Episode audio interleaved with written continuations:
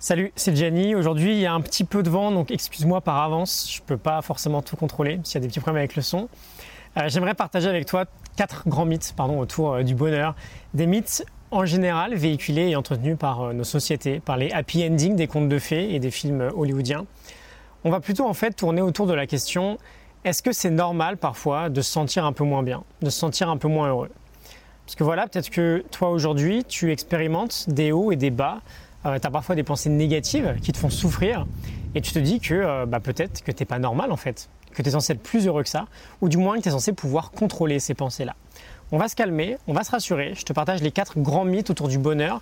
Quatre mythes qui nous viennent de Russ Harris et de son livre The Happiness Trap, le piège du bonheur. Je crois qu'il existe en français. Pour être honnête, j'ai pas vraiment regardé, donc je te dirai ça dans la description. Euh, mythe numéro un, du coup, le bonheur est l'état naturel de tous les êtres humains.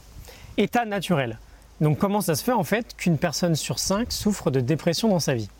Le bonheur, c'est pas un état naturel chez l'homme. Le malheur non plus, je te rassure, on est plutôt entre les deux.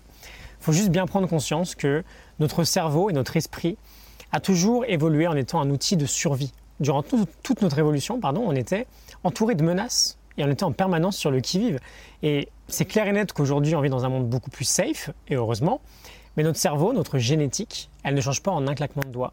Parce que voilà, quelques dizaines d'années sur un éventail d'un million d'années, c'est vraiment un claquement de doigts. Donc grosso modo, on n'est pas anormal quand on est dans des périodes de souffrance. Mythe numéro 2, les gens malheureux sont déficients. On vient de le voir, on a cette euh, idée véhiculée par la société occidentale que la souffrance normale, euh, la souffrance mentale pardon, est anormale. Et donc, on y voit souvent des signes de faiblesse ou de maladie même, peut-être même des signes de dérèglement ou de déficience.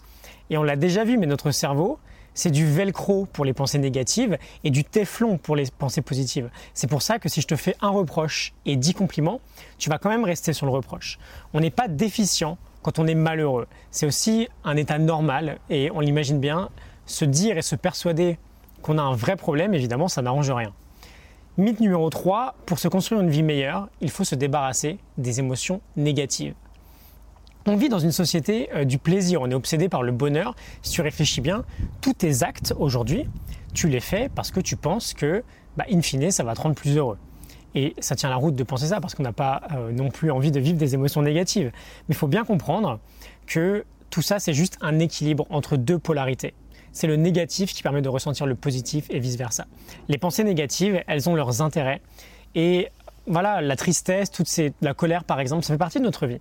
Et au lieu de vouloir s'en débarrasser, ce qui est absolument impossible, bah, on ferait mieux simplement de les accepter et de les laisser passer.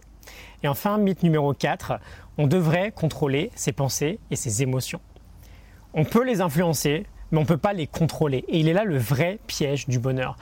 Dans la plupart des livres sur le sujet, alors avec l'élan actuel de la méditation, c'est un peu en train de changer, mais du moins on avait tendance à adhérer à fond à ce mythe-là, à vouloir à tout prix chasser le négatif et se concentrer que sur le positif. Chaque émotion a son utilité. La colère, la peur, la tristesse, l'insécurité, la culpabilité, tout ça on le ressent pour une certaine raison. Et c'est une réaction à une situation particulière qui nous envoie un message particulier. Et on n'est pas censé contrôler tout ça, mais plutôt simplement les écouter et les accepter. Et les laisser passer leur chemin tranquillement. C'est des nuages en fait qui euh, assombrissent un peu le ciel de temps en temps et euh, qui finissent par euh, disparaître. C'est très beau, très beau ce que je dis. Voilà les, quatre euh, mythes qui forment la base du piège du bonheur qui nous font lutter dans un combat perdu d'avance parce qu'il est contre nature. Le piège justement c'est cette lutte-là. Donc je te le rappelle très rapidement, les quatre mythes, le bonheur c'est l'état naturel de tous les êtres humains.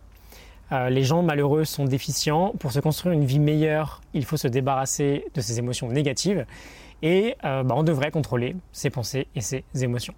Je te laisse la morning note en description du livre The Happiness Trap de Russ Harris. Je viens juste de la sortir. Tu peux aller la télécharger gratuitement euh, et je t'en retrouve demain du coup pour un nouvel épisode. Je pense qu'on va rester 2-3 jours avec Russ Harris. À demain. Salut.